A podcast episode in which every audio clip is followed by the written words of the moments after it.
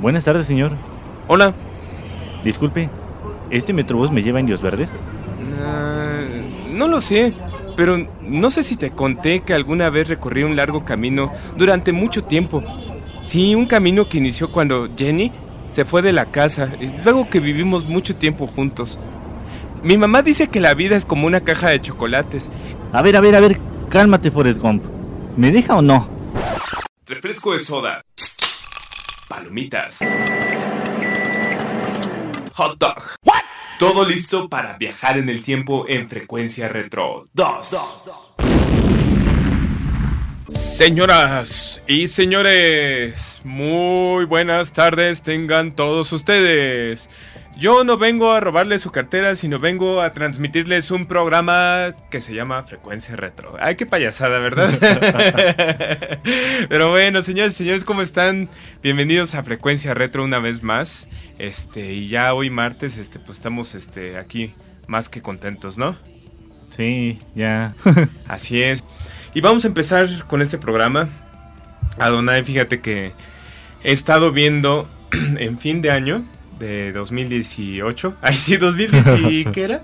18, ya cuando, ya cuando te vuelves viejo, empiezas así como que a confundir, ¿no? Yo me acuerdo que incluso tenía un tío que decía en lugar de, sí, no, fue en el 98. Y yo, no, fue en 2018. Ah, eso, eso, eso. O fue en 2008, ¿no? Y decían el 88, ¿no? O sea, ya todo como que se recorría 20 años, ¿no? Y estaría así como muy cool porque es como que la, la época así ochentera y todo. Pero no, no era el caso, ¿no? Como que ya se te va la edad. Pero a lo que voy es, estuve viendo una serie que está transmitiéndose en Netflix que se llama Shira, las princesas del poder. No sé si has tenido oportunidad de verla. No es la Shira de los años 80 que estuvimos platicando. Es una Shira renovada y me encantó. Fíjate que yo no soy muy eh, aficionado al anime, pero está hecho como anime. Son historias para adulto. Y para niños también, yo creo que los niños lo pueden ver sin ningún problema. Pero es una Shira adolescente. Es una Shira que este que marca toda la historia igual que cuando veíamos Shira en 1985, este, pero más moderna, entonces es más fluido cómo se llevan los personajes, cómo hablan, la historia es más moderna, más, más, este, fluye todo, ¿no? O sea, es simplemente una joven que descubre que tiene poderes, ¿no? Y, bueno, pues este, la, misma, este, trama de, del 85, pero ya con más contexto y más, este, personajes más modernos, ¿no? Más diversidad incluso, ¿no? Hay, hay personajes, este, del grupo LGBT, ¿lo dije bien? Ah, sí. Creo que sí. LGBT, XYZ. Y no Exactamente. Hay más diversidad. Entonces, yo creo que a, la juventud esta historia de Shira renovada le va a gustar mucho. Y, es lo que está haciendo. Está haciendo historias bastante este, atractivas para, para no solamente generaciones este, millennials, sino generaciones en general, ¿no? Eh, también dentro de estos descubrimientos que hice y que les quiero platicar es la serie de, Black Mirror. Ahí eh, Black Mirror tiene ya un buen rato transmitiéndose en Netflix, pero ahora sacaron una película que se llama Bandersnitch. Y Bandersnitch está pensada en una eh, historia de los 80, pero es una historia muy curiosa porque tú puedes seleccionar cuál es el siguiente paso en la película. Por ejemplo, sin echar spoilers y sin arruinar la, película para que la vean, porque sí, sí les, sí les recomiendo, número uno, aunque sean niños, adultos, este, eh, lo que sean, vean la de Shira, les va a gustar. Y dos, vean la de Bandersnitch. Este, esa serie les permite elegir cuál es el futuro o el siguiente paso en la película. Y está padre, ¿no? O sea, que tú puedas decir con tu control remoto, eh, toma el vaso, ¿no? Eh, huye, mátalo, tú vas eligiendo cuál es el destino del personaje. Órale. E, eso está muy novedoso y lo pueden ver en Netflix. Se llama Black Mirror Bandersnitch. Y la otra, Shira, las princesas del poder. No está cursi, está, está padre. A mí me gustó la. Yo, yo pensé. Es más, le soy franco. Conseguí los DVDs de Shira, las princesas del poder de 1985 y no, no, no la aguanté. O sea, como que dije, ay, sí, creo que ya pasaron 30 años y ya como que mi cerebro evolucionó. Entonces sí me aburrió y ya nada más vi un par de capítulos por la nostalgia y ya. Pero la, nueva serie de Netflix eh, hecha en 2018 está muy bien lograda y al menos ahorita terminaron una temporada. Y en pocas palabras lo que hacen es eh, narrar la historia de esta princesa que trata de reunir a todas las princesas del reino Eteria para poder este, rescatar este, las fuerzas del, del, mal del, de, los, de los ordianos de, de Ordak. No sé si se acuerden de, de Ordak en la, la, otra serie, pero muy bien lograda, buenos gráficos, este, una Shira moderna. Shira, las princesas de poder recomendada de Netflix. Y Bandersnitch. No les voy a arruinar con spoilers, pero esa es una gran recomendación para que inicien este año viendo cosas nuevas. Black Mirror como tal es una serie bastante... Yo la llamaría, si existiera el término tal cual o, existe a lo mejor, avant-garde. Es una serie vanguardista, es una serie adelantada porque te habla de temas de tecnología, temas en los cuales este no sé, se, se, abunda la realidad virtual, los mundos este, paralelos, este, toda la tecnología a lo que nos lleva, ¿no? O sea, el hecho de crear mundos como se veía en Ready Player One, ¿te acuerdas que era un mundo de videojuegos? Lo toman aquí de otra manera, como el mundo tal cual en la, en la virtualización, el mundo en el cual tú puedes este, tener una vida después de morir en un mundo virtual. Cosas así. O sea, que te dejan así de, hoy hasta te, te da escalofríos, ¿no? O sea, ¿realmente vamos a llegar a eso? ¿Realmente ya estamos a un paso de eso? Es lo que te hace pensar Black Mirror. No sé si has tenido oportunidad de ver ese tipo de series a dónde. No, y sí, sí me interesa. Digo, me suena bastante a un anime que, que vi por ahí. Este, que donde desarrollan ya en exceso el, la tecnología VR, ¿no? Que es finalmente unos lentes, Ajá. pero ya es meterse directamente al juego como, como un RP, este, creo que se llama RPG, ah, RPO. Ya nos estás aquí echando con puro término acá bien científico. bueno, son este los juegos donde tienes a tu personaje y vas ahí, este, tienes un RPG con un RPO y el resultado es un VR. No es MMR, MMR no sé. Pero el chiste es que son este juegos de aventura donde vas este mejorando tu personaje y ahí vas este como que escalando niveles, ¿no? Ahora imagínate, y sin echar spoilers, que tú cuando tengas una o si alguien tiene una enfermedad terminal, decides conectarte a un sistema que te permite tener otra vida este, mientras descansas, en el cual tu cuerpo no está enfermo, tu cuerpo no está agonizante o tu cuerpo no está parapléjico, tu cuerpo está entero y tu cerebro puede entrar en, esa, en ese mundo virtual y puede ser una persona joven en la década que tú quieras. Imagínate eso. Más allá, cuando te mueras puedas planificar que tu alma o tu cerebro se conecte directamente a ese ambiente y que toda la, y tengas una eternidad en ese mundo virtual. De hecho, bueno, tal vez suene extraño, pero todo lo que me dijiste pasa en ese anime que te digo. ¿Cómo se llama ese anime? Eh, Art Online. Online. Bueno, pues fíjate, eh, eh, a lo mejor de ahí tomaron la, la, este, la historia, a lo mejor de ahí se inspiraron, pero es, son temas muy, muy modernos, pero más que verlo así como viejito, ay, qué modernidad, no, o sea, son temas que pudieran convertirse en realidad y ahí te ponen a pensar realmente, ya no solamente en los valores, sino realmente la conveniencia, ¿no? O sea, ¿qué tan conveniente es eh, hacer tu, eh, tu eternidad en un mundo virtual? ¿Qué tan sustentable es que vivamos conectados a, una, a un mundo virtual en el cual todo sea perfecto, en el cual todo tengas, tengas comida, que ya, ya nos lleva, fíjate, todo viene relacionado. Eso nos lleva a una Matrix, como la que vivía Neo en, en 1999 en, en, The Matrix, este, en el cual estaban conectados con un tubo a lo mejor ahora ya no es con un tubo, es wireless, ¿no? Pero están conectados a un mundo que no existe. Y para ellos es tan real como comerse un... ¿Te acuerdas cuando bajaba el, agente este que era de los malos o este... y se, Sí, y se comían un, este salmón y todo y decías, qué rico, ¿no? Pero no era real. En la vida real tragaban la cosa esa, este, no es el Soiles, el Soiles es de otra película de, cuando el destino nos alcance, pero era similar, o sea, tragaban una porquería que era con una composta de desechos. Sí, son, eh, parecían mocos de ese uno, ¿no? Exacto. Tú llegaste a ver cuando el destino nos alcance de 1971, que hablaba de, que se comían a los seres humanos con el Soiles Boy, no. se llamaba. Ese era una. Eh, bueno, resulta que esa película, cuando el destino nos alcance con Charlton Heston, este, habla de, del futuro en el cual la humanidad destrozó todos los recursos naturales, entonces no hay forma de sustentar una vida o una sociedad como la conocemos actualmente. Todos viven en el subterráneo y viven este, en un mundo ya controlado este, de manera artificial, ¿no? Con aire acondicionado y no hay sol, ¿no?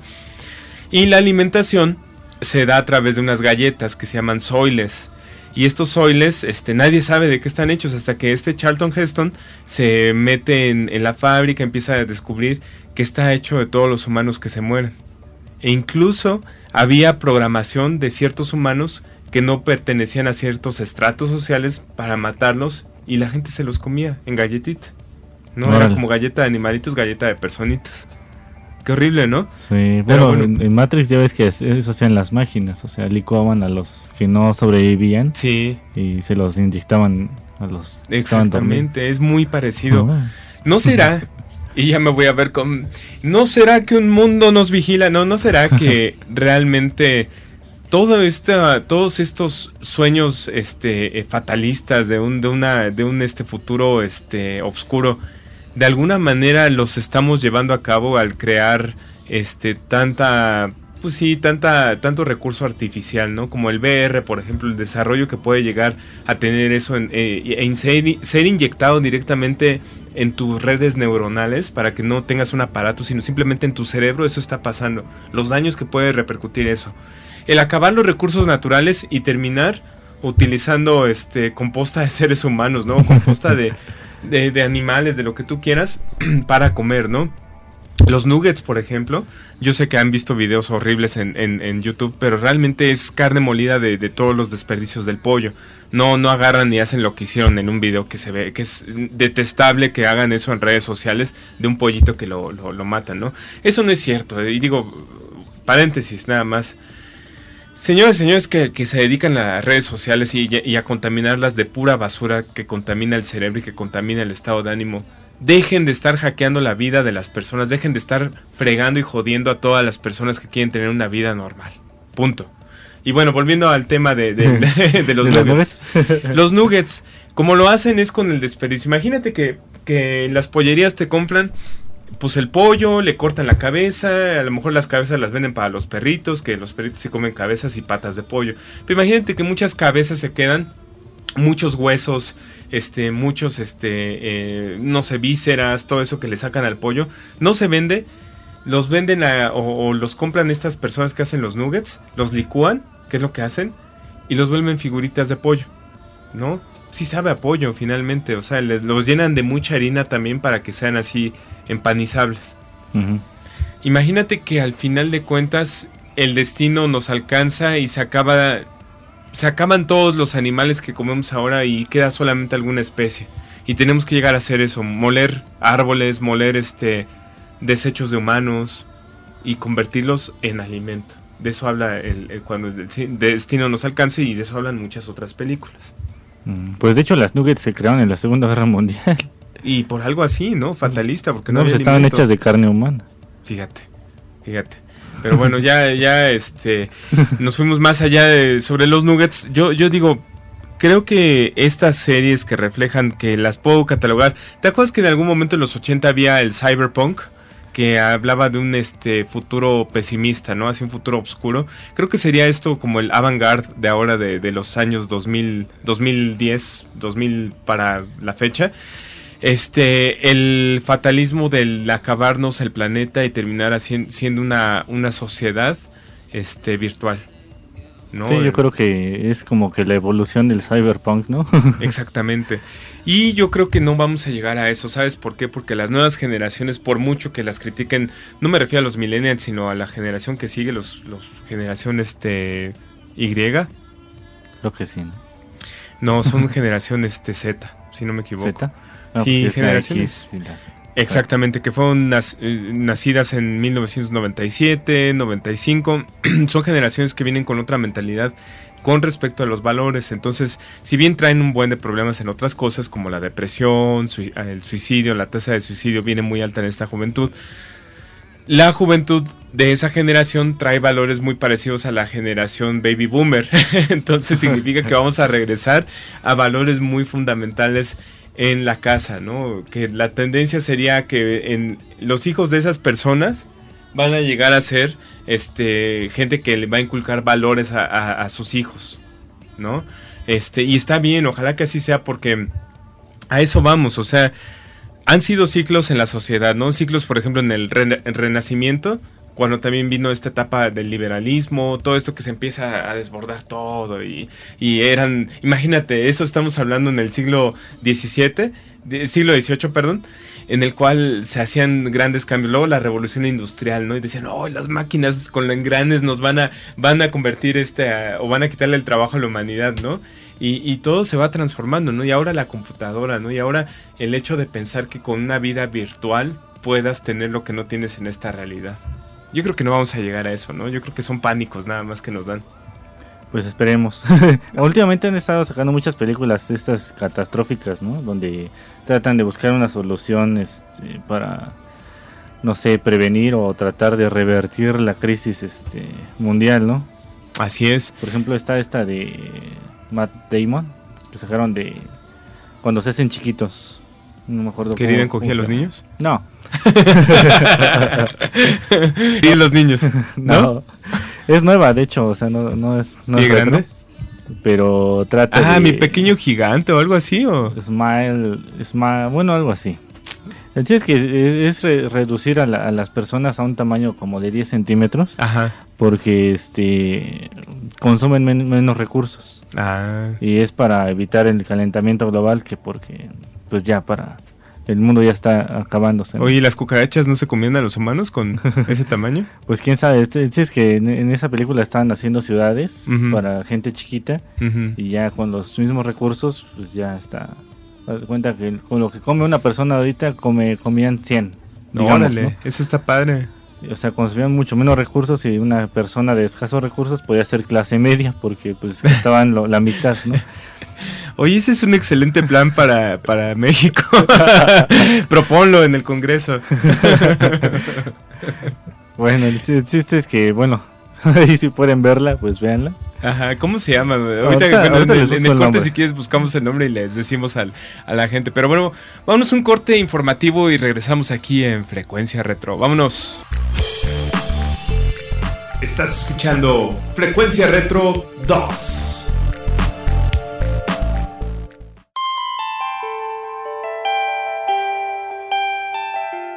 ¿Qué tal? Te saluda y te bendice el pastor Jorge Armando Ortiz. Te invito a que me escuches todos los jueves de 1 a 2 de la tarde en Diálogos para el Alma. Solo por www.acusticaradio.com.mx. Dale voz a tus sentidos.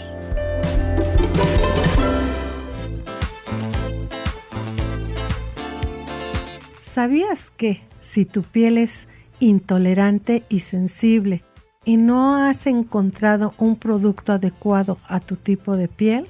En esta época de calor te sugiero algo que está a tu alcance y con verdaderos resultados calmantes y refrescantes. Por la noche, en medio vaso con agua, le puedes aplicar una cucharada de avena, la dejas reposar toda la noche al día siguiente vas a colarla y la pones en un atomizador y si la pones a enfriar en el refrigerador en esta época de calor, te puedes rociar perfectamente en todo el rostro esta agua de avena y te aseguro que te refresca, no te va a causar ninguna irritación y te quita esas rojeces muy características de este tipo de piel. Esto fue una cápsula de tu amiga Eloisa Amezcua.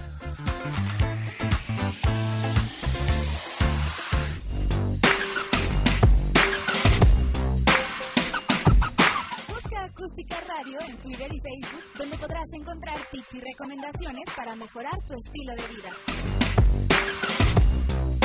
Acústica Radio, dale voz a tu sentido.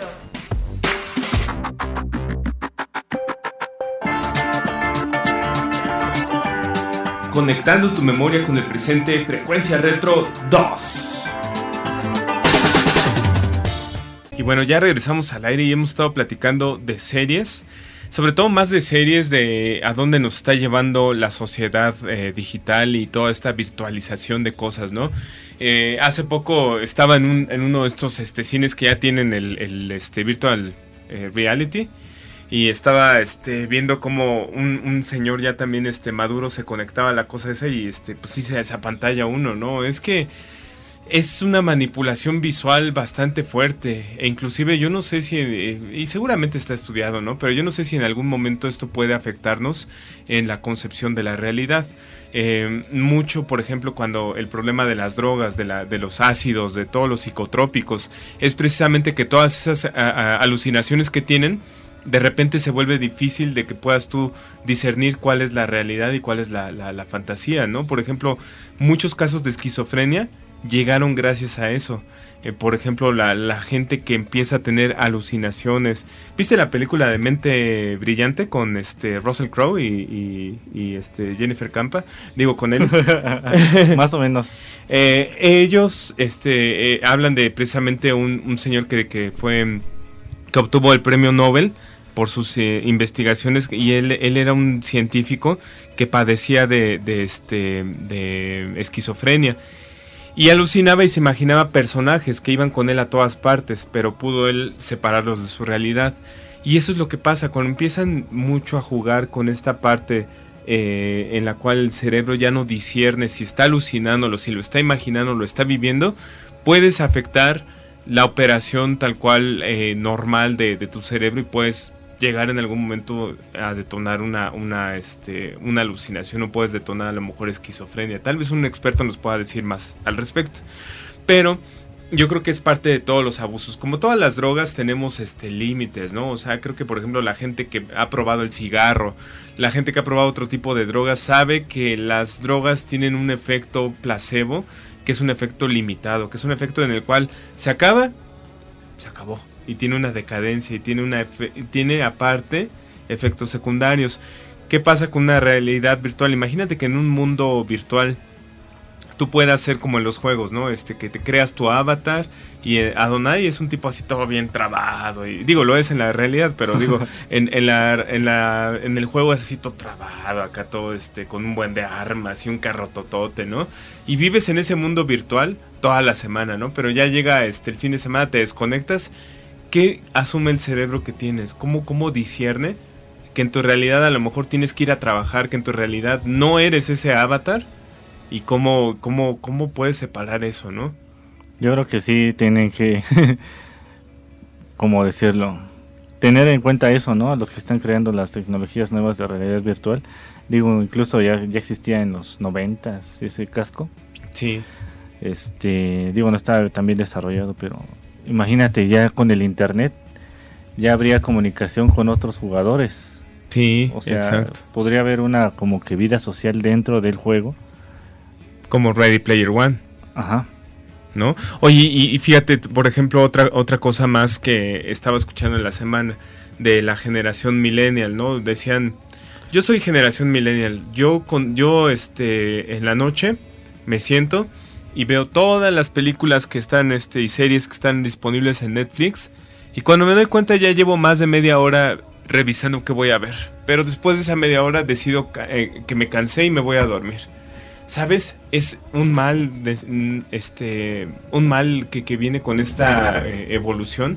Porque ahora no solamente estamos este, conectados o súper conectados hacia la, sociedad, ¿no? No toda la, globalización este, eh, digital y todo eso está ocurriendo, sino ahora tenemos demasiadas opciones que a veces nos limitan como seres humanos, ¿sabes? O sea, es un mal también tener tantas opciones que nos frustren y nos nos limiten la creatividad.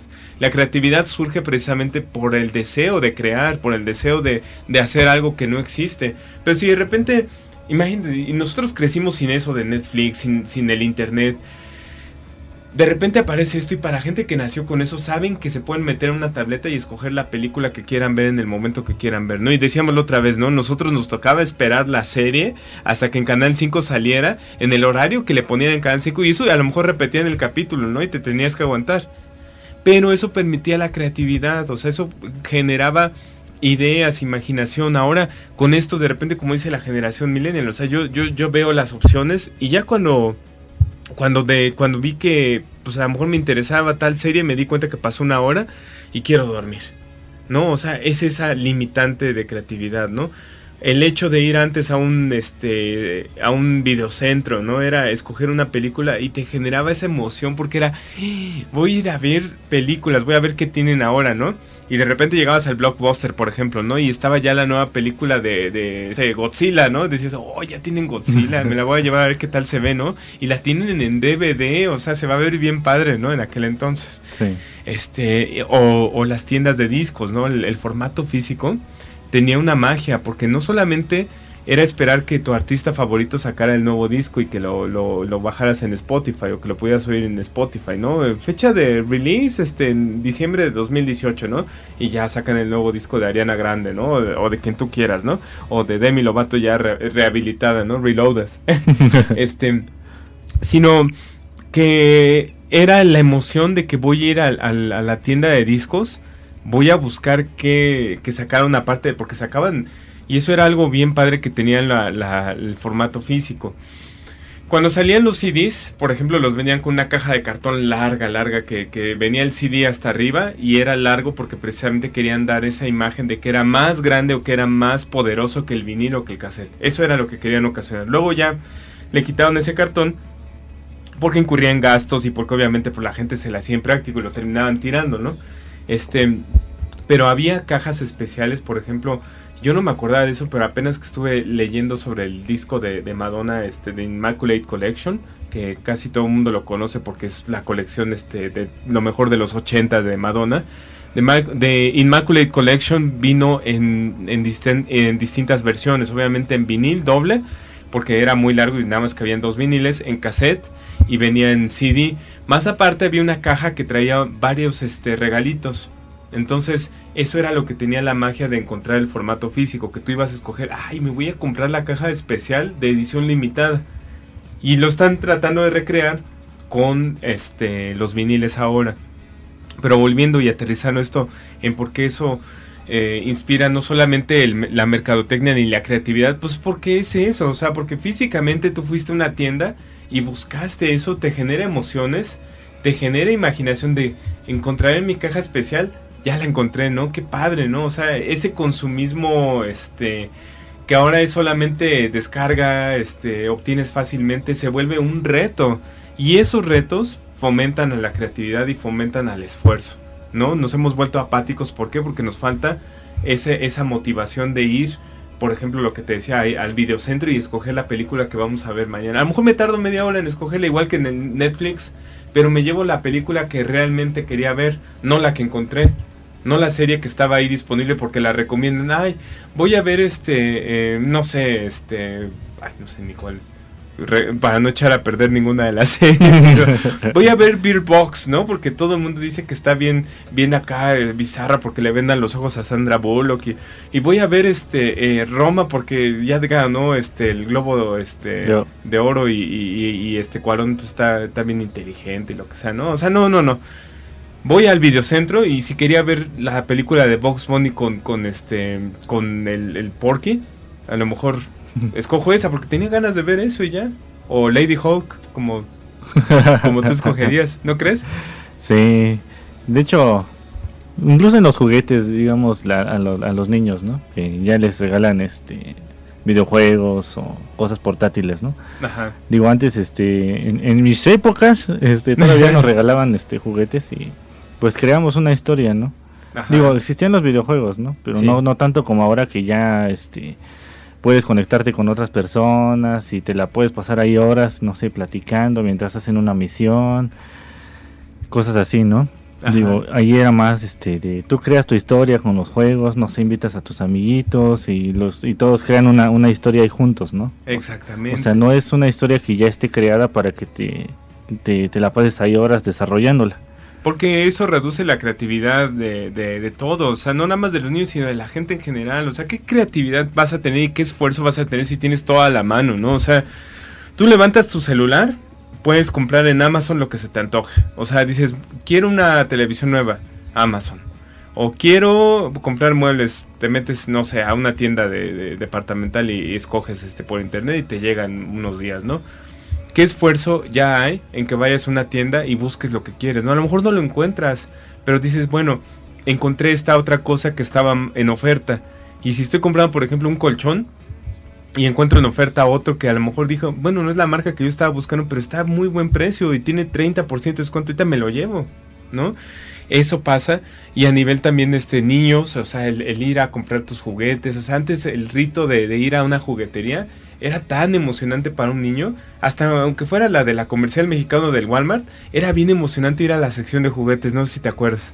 Sí, sí, porque ibas, no sé, complementando, ¿no? O sea, ah, pues ya tengo estos juguetes y si consigo este o si me compran este, pues puedo hacer esta historia y juntar estos con estos, o sea. Exacto, aunque no te lo compraran, ¿eh? Porque digo, pues a veces, obviamente, pues todo, todo es finito, ¿no? Y te decía la mamá, no te voy a comprar nada, ¿no? y aunque te neciaras y hicieras berrinche, pues no te iban a comprar nada. Pero ibas con esa ilusión de voy a ir a la juguetería del, del Walmart o de la comercial o del Soriana a ver qué hay, ¿no? Y, y estaba, como dices tú, el personaje por ejemplo, Star Wars, ¿no? Ya están los de Force Awakens, ¿no? ¡Uy, qué emoción, ¿no? Ya quiero este, porque con este voy a jugar que a que esta, ¿cómo se llama la, la, la chava? Este... ¿La de la nueva? Sí. Ay, se me olvidó. Rey. Rey. Que Rey este, mataba, en, mi historia va a matar a este, el, malo, este, a, Darth no, no es Darth. No, es este... Demonios. Pero va a matar a, a, Luke si quieres, ¿no? Pero bueno, ese tipo de historias las puedes crear con tu propia imaginación, ¿no? Pyro Ren, algo así se llama. Kylo Ren. Kylo Ren. Kylo Ren. Va a matar a Kylo Ren y lo va, le va a cortar la cabeza. Y hasta me acuerdo yo cuando era niño, fíjate lo que es no tener dimensión, de que esos juguetes de Star Wars de, los 80 se iban a convertir en, objetos de culto y carísimos. Yo agarraba y una vez creo que le arranqué la cabeza a uno porque según lo degolló el otro. imaginas? O sea, y ahora cuesta como 10 mil pesos ese muñeco, o sea. Sí, pues yo todavía tengo una de esas naves imperiales, de las que tenían las dos alas. Ajá. Este. Y, pero no no sé la verdad en qué estado esté, porque igual, pues uno decía, pues es un juguete, ¿no? Ajá. No pensabas que iba a ser así como que super cool. No, esos, esos juguetes son increíblemente caros ahora. Fíjate que la otra vez también se me metió en. Ahora que vi la Shira, las princesas del poder. déjeme decirle al público que a mí no es que nada más me guste este comprar cosas por comprar, sino que soy coleccionista de cosas de los 80. Entonces, este, dije, me voy a comprar mi Shira con todo y su Swift Wind, que es el caballo. Y ya anduve investigando en Mercado Libre, en, en, este, en eBay y lo más barato que encontré de, de, una Shira con su caballo volador, 4.500 pesos. Dije, no, mejor me quedo con las ganas. Sí, no. ¿Cómo es posible? Y esos juguetes te apuesto que en la época que los vendieron, a lo mejor si con todo y el caballo te hubiera costado un equivalente al, ahora unos 800 pesos, ¿no? La Shira y el caballo. Pero no 4.500 después de 30 años. Sí, no, está bárbaro. Está bárbaro, pero bueno, vámonos un corte y regresamos aquí en Frecuencia Retro 2. Estás escuchando Frecuencia Retro 2.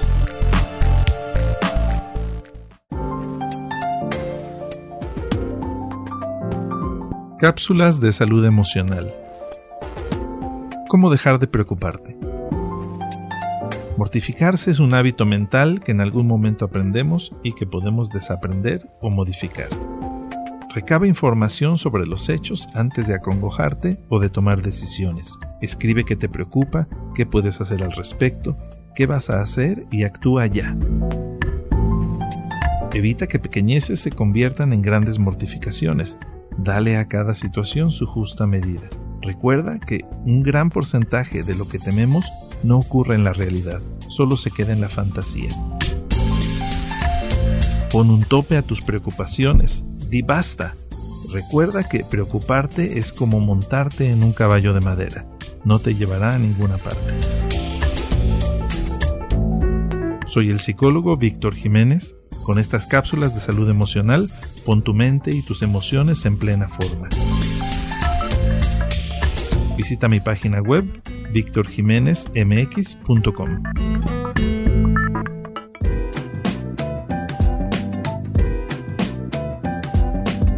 Frecuencia Retro está de regreso.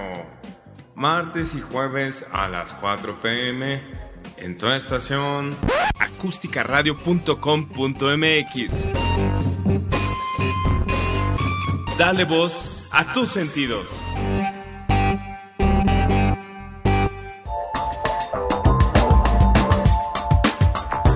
Hola amigos, soy Carmen Aob, los quiero invitar a que sigan las redes sociales de Acústica Radio. En Twitter, arroba acústica-radio. En Facebook, acústica radio. La radio que se ve.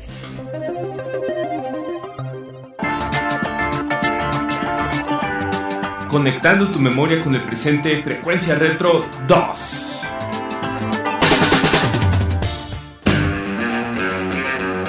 La recomendación de Frecuencia Retro. Y vámonos con la recomendación de la semana con Adonai. Adonai, ¿qué nos vas a recomendar esta semana para todos los radioescuchas? Pues estamos hablando de temas catastróficos, eh, muerte, sangre y destrucción. Y este... no, tampoco. qué, fatalista. Bueno, pero ¿qué, ¿qué, nos quieres recomendar? Cuéntanos. Bueno, esta película no es retro, es del 2017. No tuvo una buena aceptación, pero pero ahí, ahí, va. Es este downsizing o pequeña gran vida como le pusieron aquí. Downsizing. Es la que nos estabas platicando en el bloque anterior. Exacto. Cuéntanos, y, y esta película la interpreta Matt Damon. Matt Damon sale también este bueno, de los conocidos porque salen varios, pero uno de los conocidos Christoph Waltz.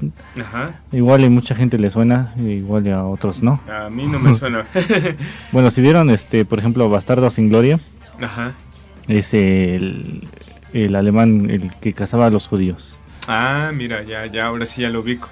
Que se ganó este su premio Oscar por la actuación. Ah, ya, ya, ahora sí ya lo ubico. Te estaba dando el avión, pero ahorita sí ya me cayó. bueno, pero entonces esta película de downsizing o reduciéndolos Ah, me decías tú que hablaba de, cómo optimizar lo que consume uno, este, porque bueno, pues finalmente puede haber escasez o puede salir, eh, resultar demasiado caro, este, y eso lo puedes traducir en que si reduces al tamaño de las personas consumen menos, ¿no? Exacto, nada más que aquí es por una catástrofe este, mundial que está, que está este, apareciendo, que se supone que en esta película eh, en el Antártica, en la Antártida este se libera un gas que está este produciendo muertes, ¿no? Ajá. Y para reducir también el calentamiento global, pues se les ocurre la, grandiosa idea de reducir a la gente a un tamaño, digamos, de 12 centímetros en promedio, ¿no? Órale.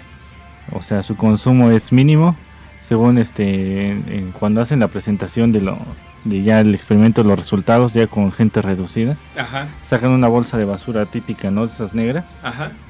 Y ese fue toda la basura que producieron, no me acuerdo si en un mes o en un año. este, una comunidad. ¿Realmente eso se me hace tan real?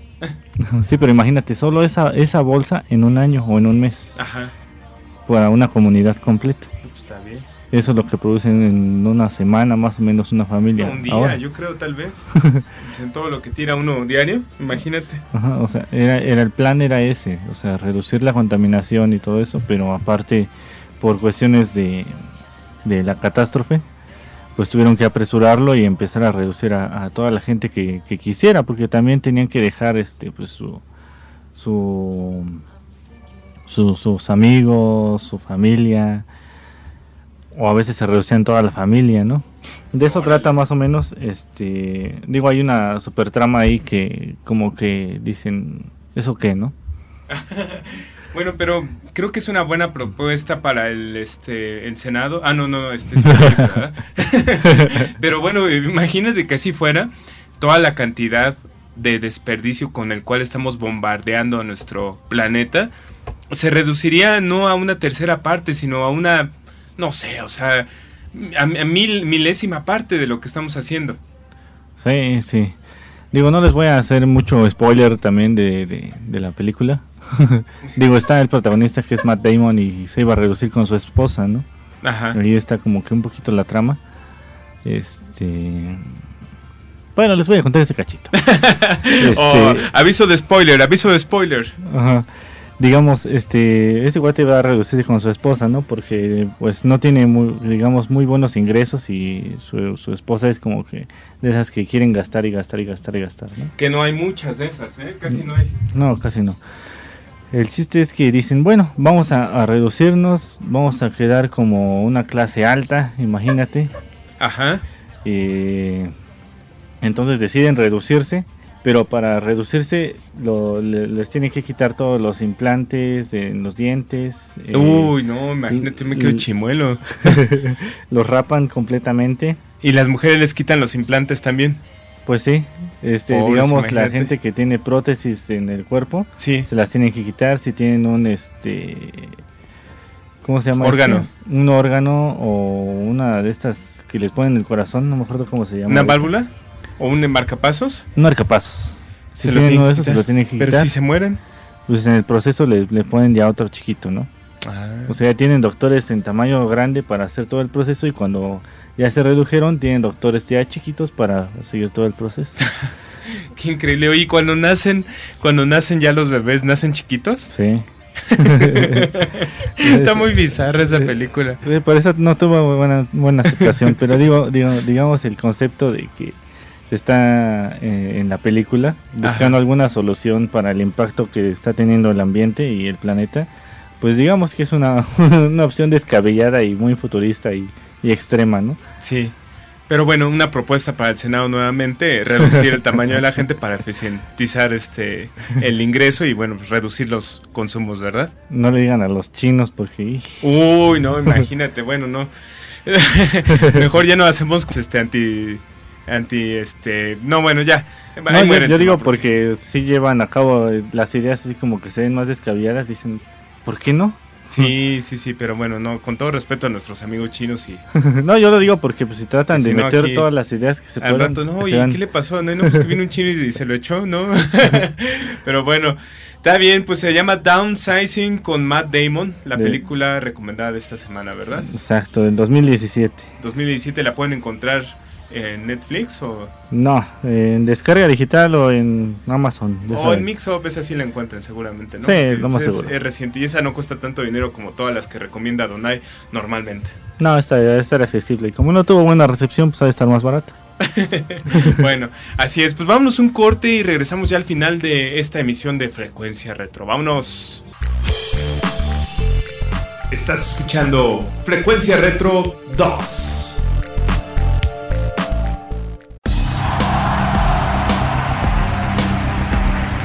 En la actualidad en México ir a un concierto no es cosa complicada. Puedes ir a un concierto de cualquier género, música pop, rock, metal, lo que tú desees. Y existen un sinfín de festivales internacionales que reúnen artistas de todo el mundo y al cual tú puedes escoger qué artista ver y en qué momento. Pero no siempre fue así. En México hubo un momento en el cual los conciertos no eran permitidos e ir a un concierto realmente era algo casi prohibido. Inclusive, artistas de la talla como los Beatles, The Doors y los Rolling Stones tuvieron dificultades para poderse presentar en México.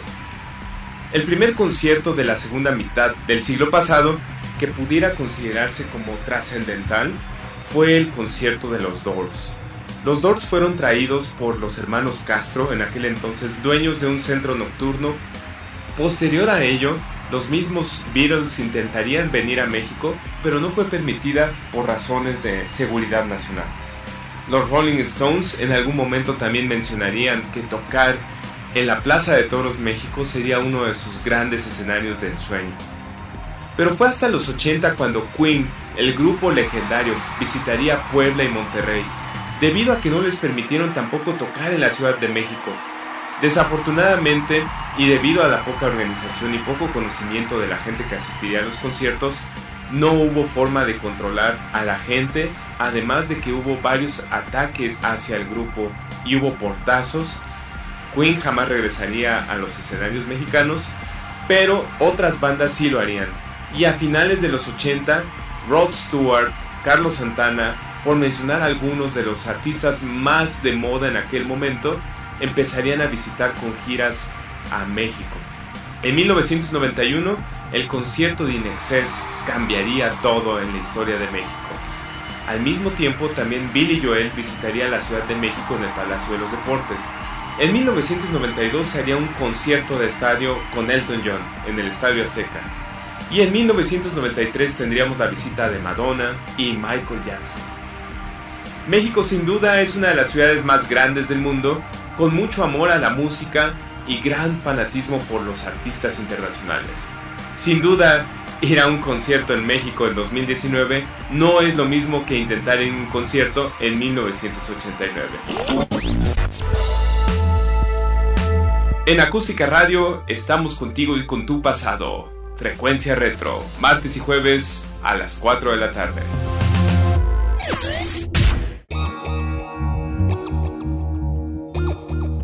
Síguenos en nuestras redes sociales. En Twitter como arroba acústica-radio. En Facebook como acústica radio. Y suscríbete a nuestro canal de YouTube, en donde podrás seguir nuestras transmisiones en vivo. Dale voz a tus sentidos.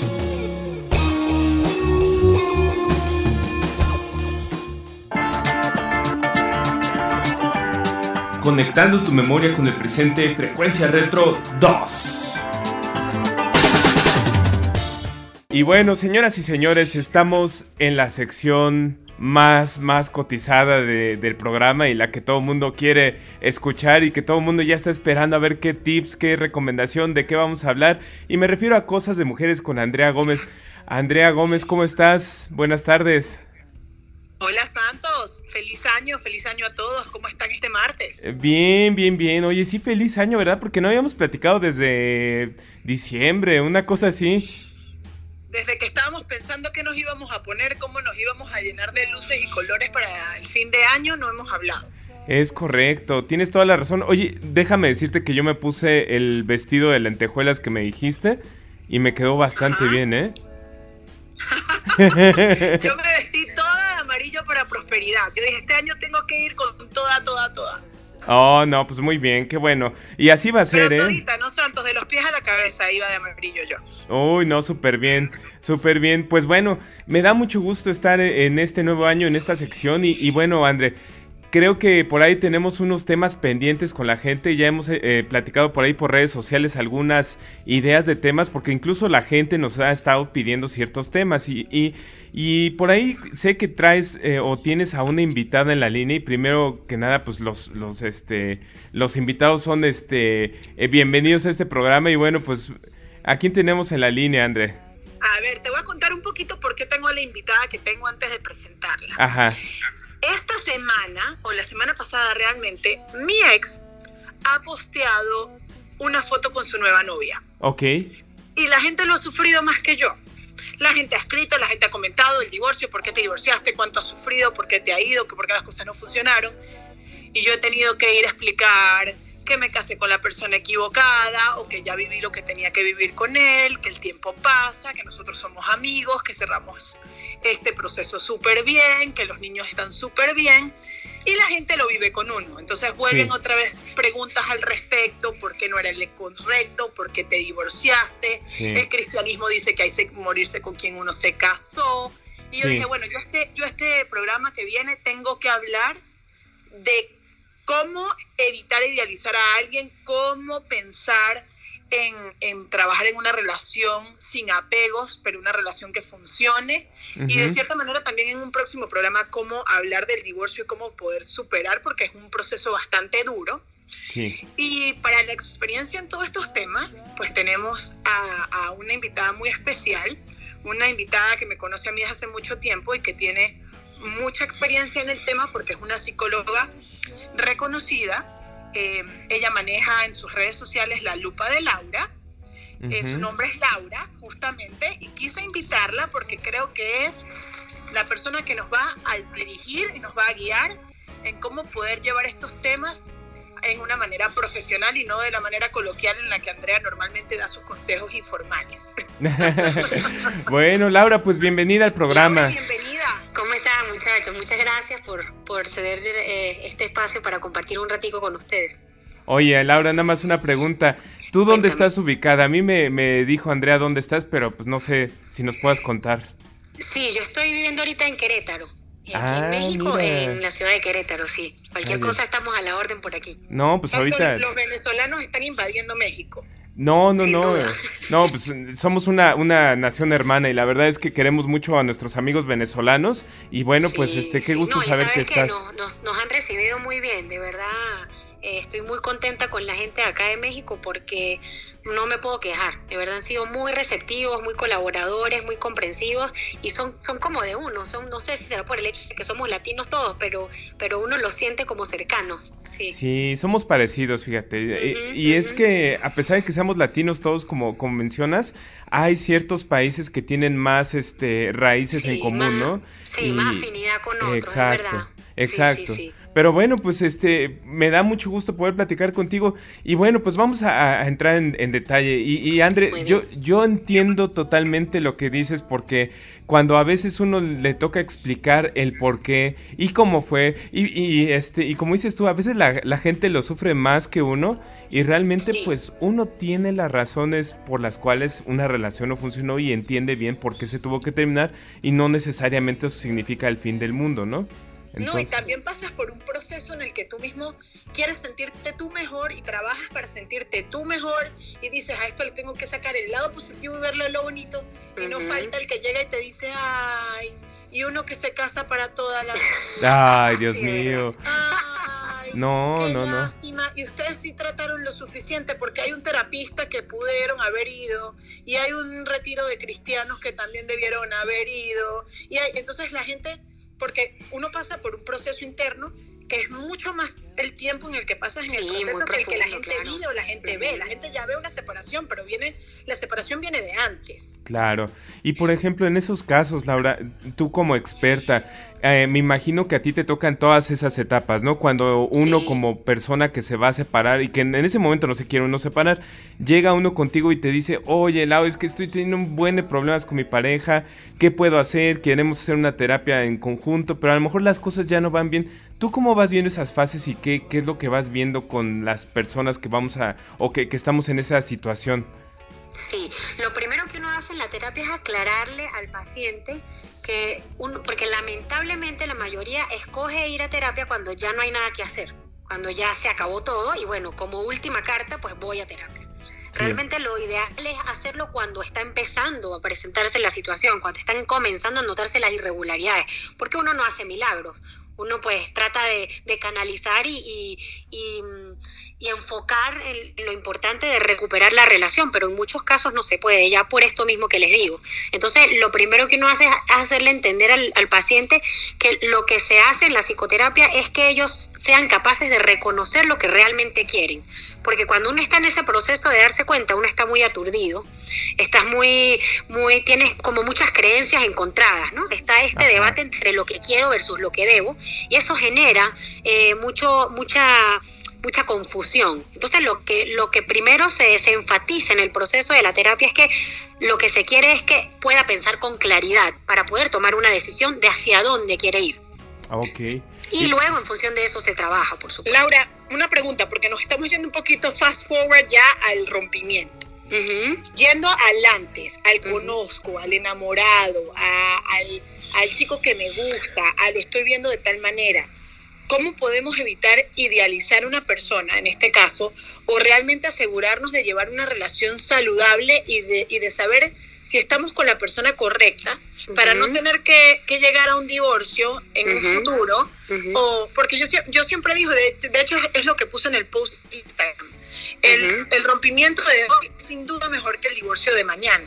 A la gente le da miedo de repente o la gente cree que si no se van a quedar solteras para siempre o este es mi novio de hace siete años y mis amigas se están casando y es con este con quien me caso. E, esos tips durante el noviazgo o durante eh, la salida, porque bueno, hoy en día ahora la gente sale, tiene un resuelve, tiene eh, un machuque, tiene no sé qué, luego el noviazgo, luego se casa. ¿Qué es un machuque, perdón? un machuque es así como como cuando te cierras la puerta con el con el dedo. ah, ya. Yo he tenido machuques, pero me pasan cuando cierro la puerta y dejo los dedos adentro. Esos son otro tipo de machuques. Ah. Sí, sí. bueno, esa es excelente pregunta, André, porque sí, correcto. O sea, todo empieza a veces desde que en la pareja estamos idealizando al novio, a la novia. Decimos, ah, es que es hermoso, es que es súper tierna, es que es bien linda. Y la verdad es que no te estás dando cuenta de otras cosas. Sí, eso tiene mucho que ver con, con las creencias, las creencias centrales que nosotros manejamos desde que somos chiquitos. Nuestra cultura en particular maneja mucho eh, la idea de que, que, la mayoría, sobre todo las niñas, lo escuchamos desde que somos pequeñas. El príncipe rescató a la princesa, se casaron y vivieron felices para siempre. Nosotras crecemos con esa creencia. Entonces, ¿cómo no esperar una relación perfecta en donde venga un príncipe y nos ofrezca todo lo maravilloso y seamos felices por siempre? Lo primero que hay que hacer es entender que no existe tal cosa, no existe el felices por siempre. Una relación sana es una relación en la que se consideran tanto los defectos como las virtudes y se están conscientes de que hay muchísimas caídas, muchísimos problemas, porque si normalmente a uno le cuesta lidiar con las crisis de uno, ahora imagínate lidiar con tus crisis y las crisis de otra persona. Exacto. Entonces, la relación está llena de fluctuaciones, está llena de, caídas de, ensayo y error, que son las que nos van ayudando a crecer. Entonces, ¿qué sucede? Nosotros desde chiquitos escuchamos, mira, vivieron felices para siempre y, y él era su príncipe azul. No existe príncipe azul ni princesa, existen seres humanos que se equivocan, ¿verdad? Y que cometen muchos errores y que, bueno, de acuerdo a cuando nosotros vivimos con, una, con, un nivel de compasión y con un nivel de entendimiento y aceptación del otro, podemos superar las crisis. Pero si no, tú colocas a la persona como en un pedestal, ¿verdad? Él nunca se equivoca, él nunca hace nada o ella nunca hace nada. Entonces el día en el que pasa por una crisis o vive una etapa importante y no responde como normalmente respondería, pues es el fin del mundo, porque no estábamos preparados para eso. Entonces la clave es primero romper con esa creencia falsa de que, de que, o esa creencia disfuncional de que el amor es perfecto y de que siempre son felices. Es correcto, y, yo creo que a todos nos ha pasado, ¿no? Este, el, pensar que una persona no tiene esos defectos o, pensar que, que, esa persona, digo, uno hasta como hombre, ¿no? También te toca pensar de que a lo mejor esa persona es la mujer perfecta, ¿no? La, la idealizas, ¿no? Es que es perfecta desde el físico hasta todo, todos sus detalles. ¿Qué, ¿qué recomendación nos darías a, hombres y mujeres que, sobre todo en este caso, como tú dices, esa, esa mentalidad que a lo mejor tenemos desde chiquitos de que la mujer espera el príncipe azul? Número uno, ¿qué, qué, harías? ¿Qué le recomendarías? Sí, yo creo que primero, primero es eso, eh, comenzar a concientizar el hecho, a racionalizar el hecho de que no hay relación perfecta, de que cuando tú estás viendo a tu pareja demasiado perfecta, no, es una, no, no estás fomentando una relación sana porque todas las personas tenemos defectos y virtudes. Entonces, si no logras ver ningún defecto, quiere decir que no estás viendo lo realmente como es. Entonces, eh, primero aprender a verlo, tanto con lo bueno como con lo malo.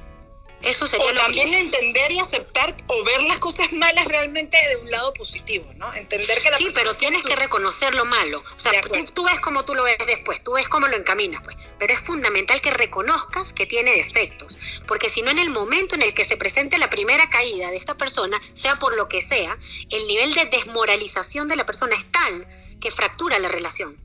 Laura, y a esto se ve también un poco que la gente después de divorciar dicen que hay un alto porcentaje de divorciados que después de divorciarse dicen que, que con relaciones futuras eh, se dan cuenta que, que dicen, oh, capaz nunca me debía haber divorciado de mi primera esposa o de mi primer esposo. Claro, porque claro, eso tiene mucho que ver. Exactamente. Y porque escoba, escoba, nueva siempre va reviendo. Exactamente, tal cual. tal cual. Sí, no, pero no saben a machucar con la escoba. No, no, no, no, no, no, no, no, no, María Andrea, ya, ya, ya no hay más machuque. No, ya estamos en una edad madura. Adulto contemporáneo. Exacto, exacto. Eso, eso en la adolescencia. Ya somos madres, además. Exacto. Oye, pero pero decías, este, en este caso, eh, por ejemplo, número uno, quitaste el hecho de que la persona tiene defectos. Bueno, más bien lo hiciste claro que tiene defectos. Y, E incluso, este, yo creo que, como decías, André, a lo mejor con la nueva relación te comparas ciertos defectos de la persona actual con la anterior y dices, es que esta persona tiene más defectos que la anterior, pero es válido, ¿no? Es válido. Claro, pero ya en teoría tú tienes allí como más, más, más visión. Ya sabes con qué puedes vivir y con qué no. Y ya, exactamente, y ya te das cuenta de que de que por el hecho de que tenga defectos, cosa que no se sabe en una primera relación, sobre todo en estas parejas que se, hacen de novios muy jovencitos y se casan y hacen su vida juntos de una vez, que no tienen otros puntos de comparación. Es muy difícil darse cuenta de eso. Pero después de que ya tú tienes una relación estable, cuando viene la siguiente, si lograste canalizar el duelo adecuadamente y manejar adecuadamente la primera ruptura y aprender todo lo que tenías que aprender, entiendes que no hay relaciones perfectas, que no hay personas perfectas. Lo único es personas constantes, personas consistentes y personas que están dispuestas a, hacer lo que funcione. Oigan, y una pregunta para las dos. ¿Qué pasa con aquellas chicas que deciden ya no buscar al príncipe azul, pero tampoco buscar a un ser humano de carne y hueso, sino simplemente seguir por su lado y seguir adelante sin la búsqueda de una pareja? Bueno, personalmente creo que eso también es válido. O sea, la gente tiene que buscar su felicidad, pienso yo. La psicóloga ahora me corrige, pero yo creo que uno tiene que buscar su felicidad. Puede ser solo en una casa leyéndote un libro, puede ser con una pareja tomándote un vino, puede ser durmiendo viendo la novela. ¿Qué te hace feliz a ti? Es lo que hay que buscar. La vida es solo una. O sea, no es volvemos a las creencias, pues, volvemos a las creencias. No es malo que lo haga. Eh, lo, lo importante es identificar las razones que la llevan a eso. Ah. ¿Entiendes? Si lo está haciendo porque tengo miedo de que me vuelvan a lastimar y prefiero aislarme del mundo, no es lo indicado. Pero si lo está haciendo porque no lo necesita en ese momento, todos estamos conscientes de que no sabemos qué viene mañana, ¿no? Pero que en ese momento ella está disfrutando de su soledad, se está descubriendo, se está estudiando, se está entendiendo, pues es maravilloso, no tiene nada de malo. Más que la, el fin en sí es, es, el medio, o sea, es que la lleva a, o que lo lleva a vivir esa etapa que está viviendo en ese momento. Ah, mira. Esa, esa pregunta, no sé, me, me, me, trae curiosidad. ¿Preguntas por alguien en específico o, o simplemente cultura general? Pues cultura general, porque te soy muy franco, yo como hombre, a mí me ha tocado conocer muchas mujeres que están en esa etapa, ¿no? Y que por más que a lo mejor intentas establecer una relación de confianza, porque como bien lo mencionas, ya no estamos en edad del machuque ni nada de eso. Entonces, lo que, menos, lo que menos quieres es llegar con una mujer y asustarla que simplemente vas a divertirte, sino quieres conocerla, quieres que abra un poco sus sentimientos porque tú también lo tratas de abrir pero te das cuenta que existen esas barreras y, finalmente a mí me ha pasado en lo personal que, lo que me dicen es, ¿sabes qué? Es que yo prefiero estar sola. No sé. Sí, eso, eso depende muy, es lo que te digo, depende de qué la llevó a esa etapa. Entonces... Si lo hace buscando su bienestar, bien. Y, tampoco hay un tiempo específico que a uno le digan, mira, tiene que pasar tanto tiempo sin, sin tener una pareja otra vez. eso es algo muy personal y, y depende como de cómo esa persona se vaya sintiendo. Y, es correcto, ¿sabes? Porque también creo que hay mucha presión aparte de la sociedad, sobre todo nosotros como latinos, que, que nos dicen los papás, es que ya estás bien grande, deberías de conseguir una pareja, ¿no? Es que ya estás vieja, este, se te vienen los años encima y ya no vas a tener hijos, ¿no? Y, finalmente eso lo decide uno, ¿no? Finalmente es parte de lo que uno quiere en la vida o no. Sí, eso forma parte de lo de las creencias que le digo que hay, hay creencias sociales eh, que se han establecido a lo largo de, muchas generaciones que, entorpecen esa búsqueda del bienestar en la que estamos nosotros, ¿no? Entonces hay que identificar qué creencias te sirven y qué creencias no. Por ejemplo, en el caso de lo que comentó Andrea, de estas personas que, ay, pero uno no se casa para divorciarse y hasta que la muerte nos separe, tú estás pasando por un proceso de separación. ¿En qué te sirve manejar esa creencia?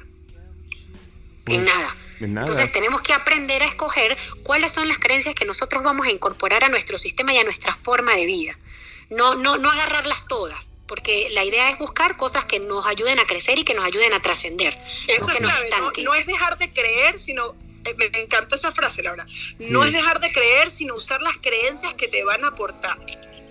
Ay, esa frase me encantó. De, de, hecho, este, hay que difundirla a todo el mundo porque es eso, o sea, yo creo que finalmente con las malas o buenas experiencias lo único que haces es consolidarte tú como persona, lejos de alejarte de, o más bien no alejarte de, lo que soñabas o lo que quieres ser. sin duda. Me encanta eso. Pero bueno, ¿qué les parece, chicas? Este, ay, me, me sentí un poco raya. ¿Qué les parece, chicas? este, si seguimos esta conversación el jueves y platicamos un poquito de los estereotipos que mencionábamos, ¿no? Primero, el, por qué a veces en estas este, relaciones después de 20 años nos dimos cuenta que el príncipe azul era más como de color este, violeta que azul. Gris, el gris, el príncipe era, gris. Era gris, era un príncipe gris o negro este, y no, no era del... Dependiendo, porque puede llegar a ser bastante oscuro también. Exactamente. Era un príncipe tirándole a café oscuro y, y no era nada azul, ¿no? y la otra cómo es que algunos de nosotros como hombres o como mujeres este, de repente desistimos de nuestros sueños, ¿no? Y por qué también eso no es como la solución adecuada. exactamente. Bueno, chicas, pues un placer platicar con ustedes. Eh, Andrea Gómez, que me encantó este, esta conversación, ¿sabes, Yo feliz, mira, yo, yo sabía que teníamos que tener a Laura en el programa eh, a mí me ha servido muchísimo a Laura en todos mis procesos. Eh, Laura me conoce a mí desde muy chiquitica, fuimos desde, desde kinder juntas al colegio. Eh, y conocerle el lado profesional a Laura ha sido bastante interesante, sobre todo en los últimos cambios de mi vida, y, y, realmente me ha ayudado. Así que pienso que, que, es bueno que aporte y que, y que tiene toda la capacidad y la habilidad para aportarle a nuestros, nuestra audiencia y seguidores este, su, su profesionalismo y sus conocimientos. Eh, me encanta tenerla en el programa y me encantaría tenerla seguido, de hecho. Muchas gracias, Andrés. Muchas gracias por invitarme y bueno, a los dos por, por la receptividad.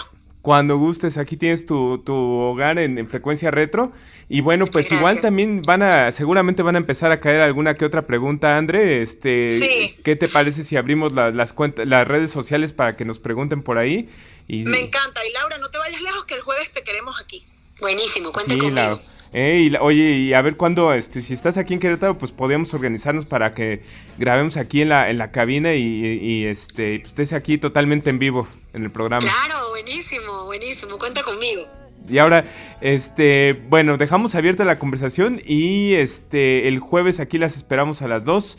Este, ya lo saben, chicas y chicos, este, vamos a platicar un poquito de estos estereotipos que se quedan marcados desde la infancia y que a veces nos afectan la vida, eh, sobre todo con la pareja y un poco más de, la parte de ruptura de relaciones, ¿no? Este, evitar este, tener, como decías tú, André, un, un divorcio del mañana, ¿no? Y planear una relación para el presente, más bien. Así es. Bueno. Pues encantada de haber hablado con ustedes dos otra vez, una vez más, y los veo el jueves. Así es. Bueno, pues vámonos un corte y regresamos aquí a Frecuencia Retro. Vámonos. Estás escuchando Frecuencia Retro 2.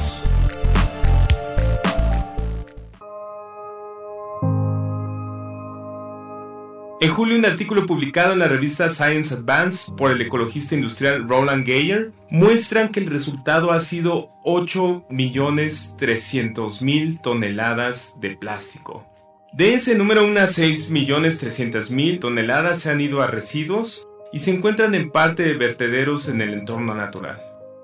Esta gran cantidad de desechos fue impulsada por la vida moderna, donde el plástico se usa para muchos artículos desechables o de uso único, desde botellas de bebidas y pañales hasta cubertería y bastoncillos de algodón. Las botellas de bebidas son uno de los tipos más comunes de desechos plásticos. En 2016 se vendieron alrededor de 480 mil millones de botellas de plástico en todo el mundo, es decir, un millón de botellas por minuto. Pero ¿por qué el plástico es tan dañino para la vida marina? Para las aves marinas y criaturas del mar, más grandes como tortugas, delfines y focas, el peligro surge por enredarse en bolsas de plástico y otros desechos. Las tortugas no pueden distinguir entre bolsas de plástico y medusas que pueden ser parte de su dieta. Las bolsas de plástico una vez que se consumen causan bloqueos internos y generalmente provocan la muerte. Pedazos de plástico más grandes también pueden dañar a los sistemas digestivos de las aves y ballenas. Moderar el exceso de consumo nos va a ayudar a mantener un planeta mucho más estable y un ecosistema sustentable para las futuras generaciones. En Acústica Radio estamos preocupados por el legado que dejamos a las futuras generaciones. Acústica Radio, dale voz a tus sentidos.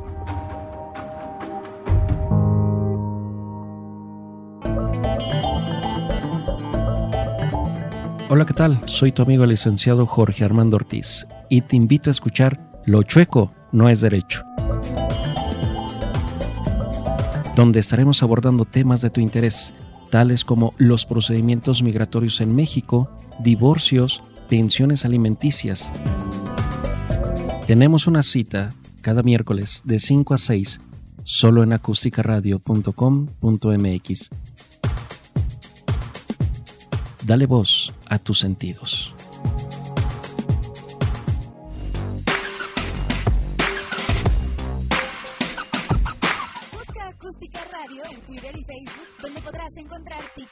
Recomendaciones para mejorar tu estilo de vida. Acústica Radio, dale voz a tus sentidos.